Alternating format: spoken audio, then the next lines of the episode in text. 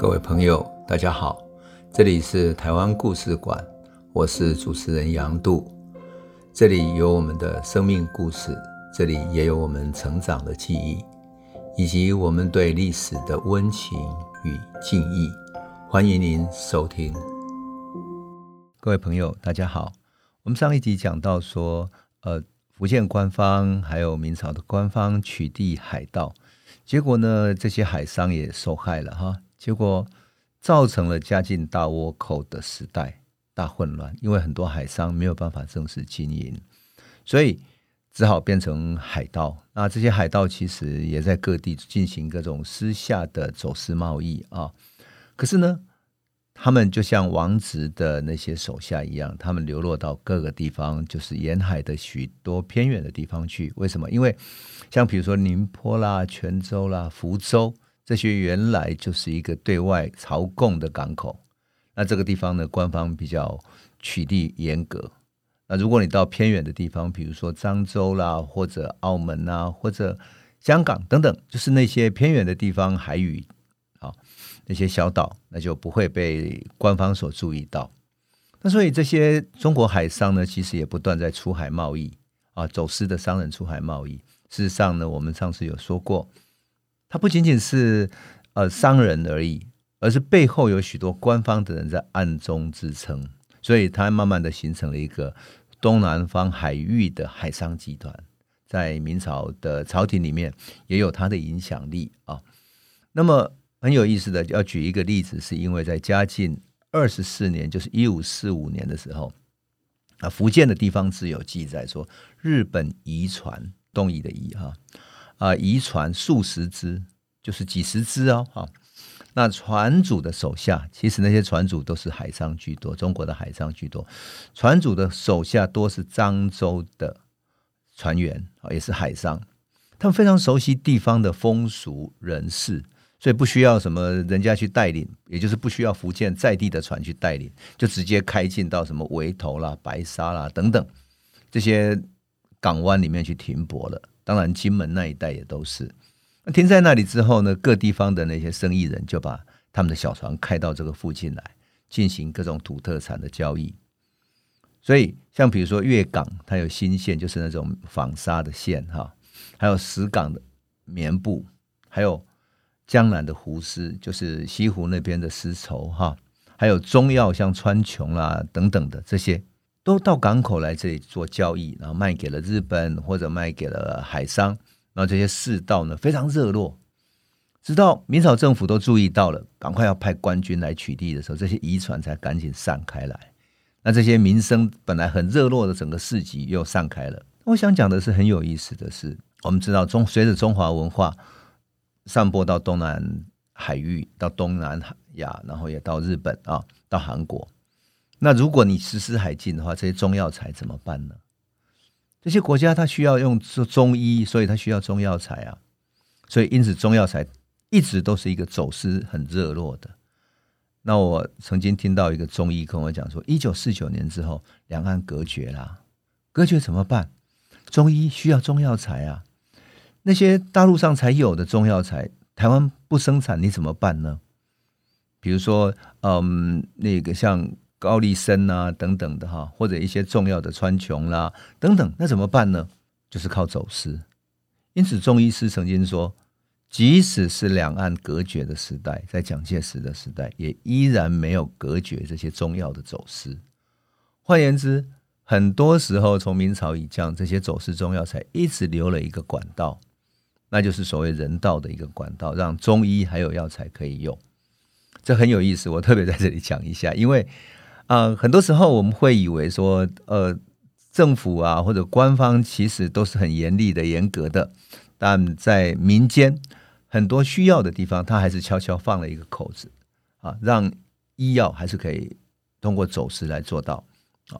那么明朝也很有意思，他眼看这种民间哈、啊、确实有这个需要，那事实上官方啊，无论你从各个地方去进，他也进不了了。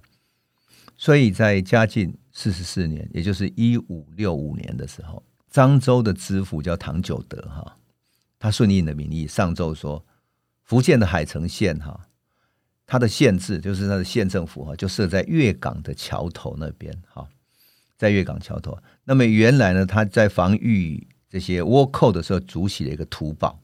这个土堡修得高高的哈。那么如果建成把海城县建成一个县城的话，那就可以在县城的东北角建一栋楼。后来这栋楼建起来叫燕海楼，它楼高有四层，大概二十公尺，它足以从这个楼上呢远眺海边去，看到海边，然后它楼底下呢还有一个地下通道，直接通到县城里面的官方的衙门里面，所以官员可以通过地下道，然后就走到这个燕海楼上面去看海上有没有其他倭寇的船只要要来侵犯。那船只经过这里呢，这些海滩呢，那海滩的旁边有一些用石头垒起来的这些呃防治倭寇的这些这些设备啊，而且在上面高筑了炮台啊，因此这是一个可以防守的地方。那它的望眺望楼呢，取名叫镇远啊，所以这两个镇远这个楼还有燕海楼两个互为犄角，守护了这个。厦门的这个江口，也就是月港这个江口，所以他建议说，可以，我们可以来这里开放一个港口，让这些商人可以来这里经商，让他可以开放合法贸易。那这是一个非常重要的进步。为什么？因为你越是近，你越是无法管理。所以，当他决定开放了之后呢，在隆庆元年，就是一五六七年哈，隆庆这个皇帝刚上台的时候，就由福建的巡抚哈，叫做涂泽民啊。巡抚都御史涂泽民去奏请说，同政府同意在粤港开放啊，开放海禁，但是呢，他还是有一些部分是禁止的啊，他准许私人来申请啊，然后缴税啦等等来去出海贸易。可是呢，日本日本因为有倭寇的关系，所以还是禁止日本进来。事实上，整个明朝对于倭寇这件事情抓得非常紧。那包括澳门那里有一些日本商人去那里做生意，他也还是。很注意，如果日本人越来越多，他就会希望他们不要过来啊。因此，这整个情况呢，慢慢在改变了，慢慢在改变了。那粤港呢，就是现在厦门港嘛。可是厦门是在那个那条九龙溪的出海口比较靠海边的地方，哈，靠海的地方。那么粤港是更靠近里面，就是那个港口经过厦门之后再进去更靠里面，人们称之为粤港啊，靠岸一点的地方。它不是一个深水港，水很浅，也不太容易航行。所以张燮在《东西洋考》说哈很有趣，他说大船要出海的时候要看潮汐，就是涨潮的时候船才可以出去哈，那就有小船牵引经过那个鲑鱼啊，就是呃出海口那里一个小小的岛屿叫鲑鱼，经过那里之后再先停留一下啊，那么在下一次在涨潮的时候呢，船再开出去。再开到厦门，那很有意思。明朝就在厦门那里，现在今天厦门那里当做他控制船只进出的地方。所以有一个学者叫李金明哈，他就说，粤港既是一个中国国内走私的港口，那明朝政府考虑到闽人在这里出洋贸易的习惯，就划定范围，这样可以避免走私活动影响到其他地方。于是粤港的开放。变成是中国第一个正式的开放港口，很有趣的哈。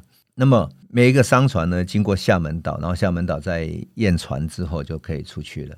那月港呢，也有偏，因为偏属于偏僻的地方嘛，所以它也不会影响到其他那些朝贡贸易啊等等，比如说福州等等的哈。哎，但是月港碰上了一个最好的时机，正如同一个好的船运公司在新冠疫情的时候，你看碰到。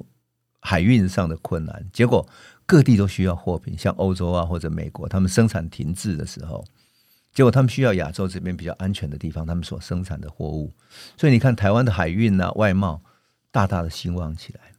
那粤港呢，正好碰上全球化开始的时代，它开放了。而一五六七年一开放不久，这些往东南亚贸易的福建人呢，一直往东南亚跑，特别是到哪里呢？到马尼拉，因为一五七一年，也是粤港开港四年之后，西班牙人去殖民马尼拉，把它变成西班牙在东亚的殖民地，同时呢，也在马尼拉建立它的对外贸易的这种呃海港，因此东亚的生意就从马尼拉开始做，一一直连贯到呃中南美洲的墨西哥。啊，从墨西哥再回到欧洲去，要建立一个国际航线。粤港的福建商人碰上一个最好的时机，这很不容易哈。哎，不过我特别在这里要讲一下，很有趣，你知道吗？为什么一五六七年呢？四百，你看到四百四五十年前哈，四百五十年前吧，啊，那个时候的港口是怎么管理的呢？你用想象，我们现在港口是不是要有税收啊？然后怎么制定税制？怎么扣税？然后进口商品怎么课呢？对不对？好，我来介绍一下哈。当时的粤港这种课税的方式实在是非常先进，我觉得很妙，要特别讲一下。它第一项的税名字叫引税，就是引导的引哈，税负的税，也就是许可它传进来的税。那每艘要出海贸易的船呐、啊，都要海防馆去登记啊，那填明了它货物的种类啊、数量等等，船的大小，还有要去的国家，然后由海防官。再发给他商引，就是他引导他去做生意的那些。那每一个商引的这个证件呢，要收税，收一些税啊。然后第二个税呢，叫水饷，就是船舶税。那船舶税怎么收呢？用船哈这个船头的尺寸为标准，就是你那整个大梁哈，船不是有一根最主要的那个梁嘛哈？规定它多长呢？来收税。那么它规定西洋船哈，船面阔一丈六尺以上的。每一尺增享五两，啊，每多一尺呢，增加五钱的银子，很有趣哈。那东洋船就是所谓的中国的这种风帆船，比较小，所以跟西洋船比起来呢，它就减少它的三十个 percent。为什么？因为它没有那么长，整个面积没那么大，所以它的长度呢没那么长，整个面积没那么大啊，所以它载货量没那么多，就减少了三十 percent。另外一个像陆饗，就是进口税，看的话。进口税，另外一种加征享就是一种附加税，比如说这个呢，只征收在东洋吕宋岛之间的贸易的商船才征收。那这种特别的增享税呢，很有趣，我就会想起像川普啊，川普在美国增加中国的进口货物税，对不对？你看这个就是一个中国特别附加于东洋吕宋岛的这种商船的税，整个改变实在是非常有意思，因为它标志着什么？标志中国历史上啊，征收海外的贸易税，已经从实物的抽分，就实物你应用多少，然后按照它货币去抽税，对不对？进入了一个更先进的方式。它其实很像是近代关税的一种雏形。可是你说明朝已经有这么多的知识分子来帮这样的一个粤港哈建立这样的税制，哎呀，我有时候看到这个时候，我都很感慨。为什么？因为如果明朝很聪明的话，他把这个税制推广到其他的港口，他不是可以抽很多地方的税了吗？那些朝贡贸易的港口不也可以抽税吗？那明朝的财政不就可以改善了？而这些改善的财政，岂不是可以让明朝去补助北方那些贫穷的农业县份，而不至于后来引起李自成的叛乱啊，引起流寇，最后把明朝搞到亡国了？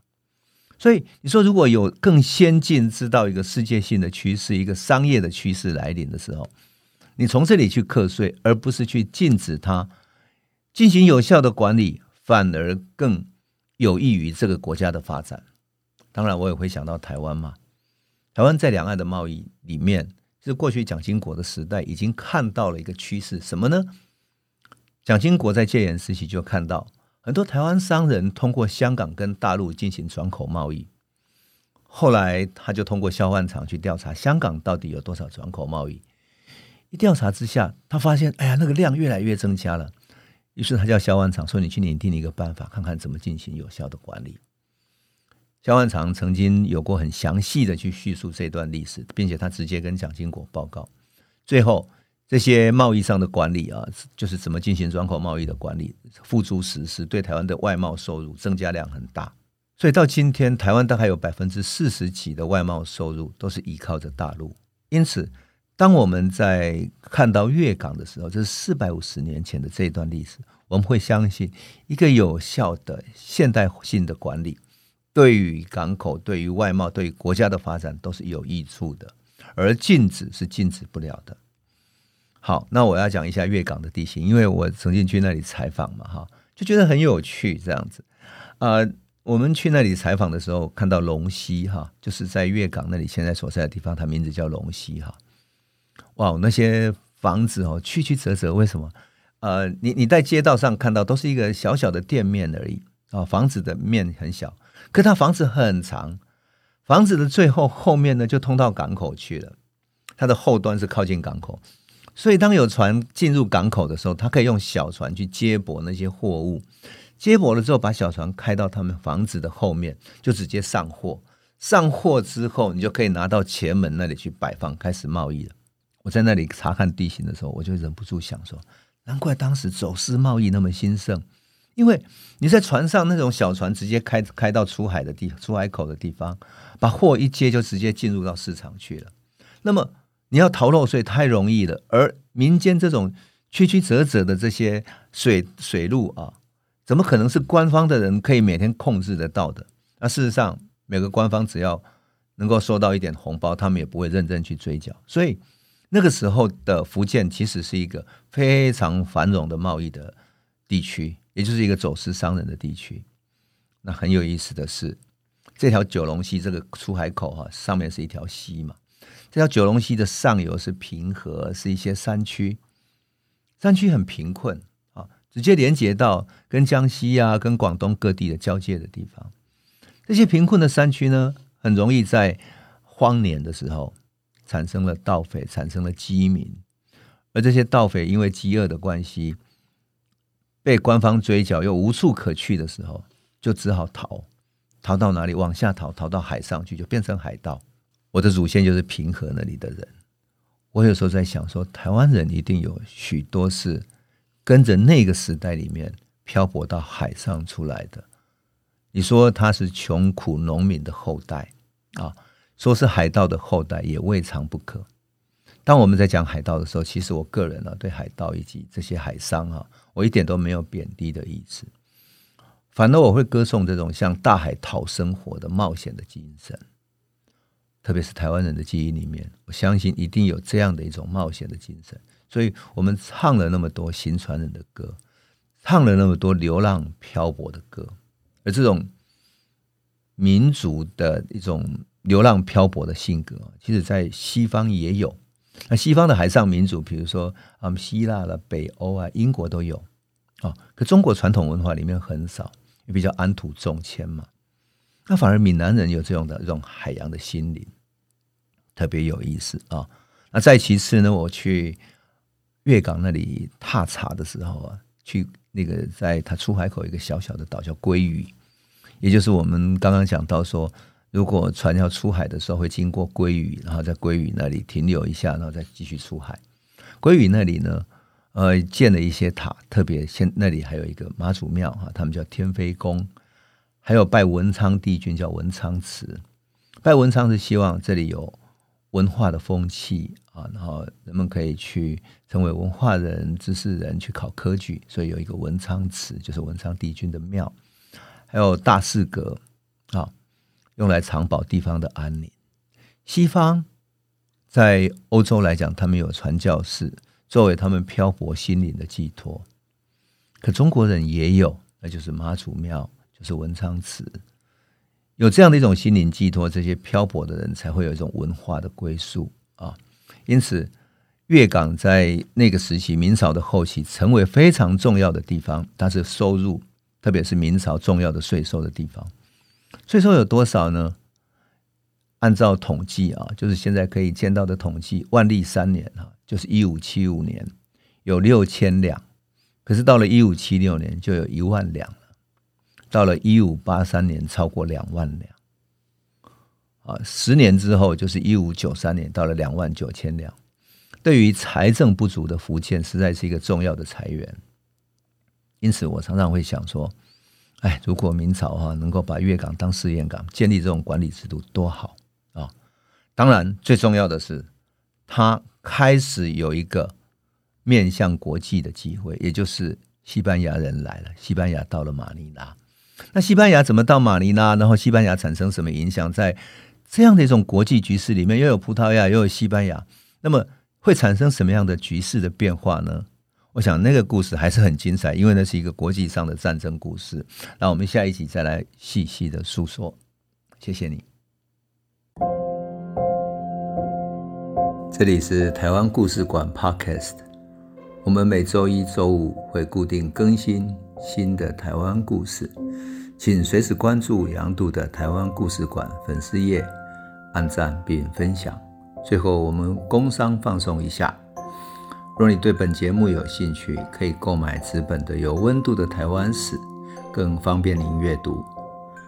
本节目由中华文化永续发展基金会制作。廉政东文教基金会赞助。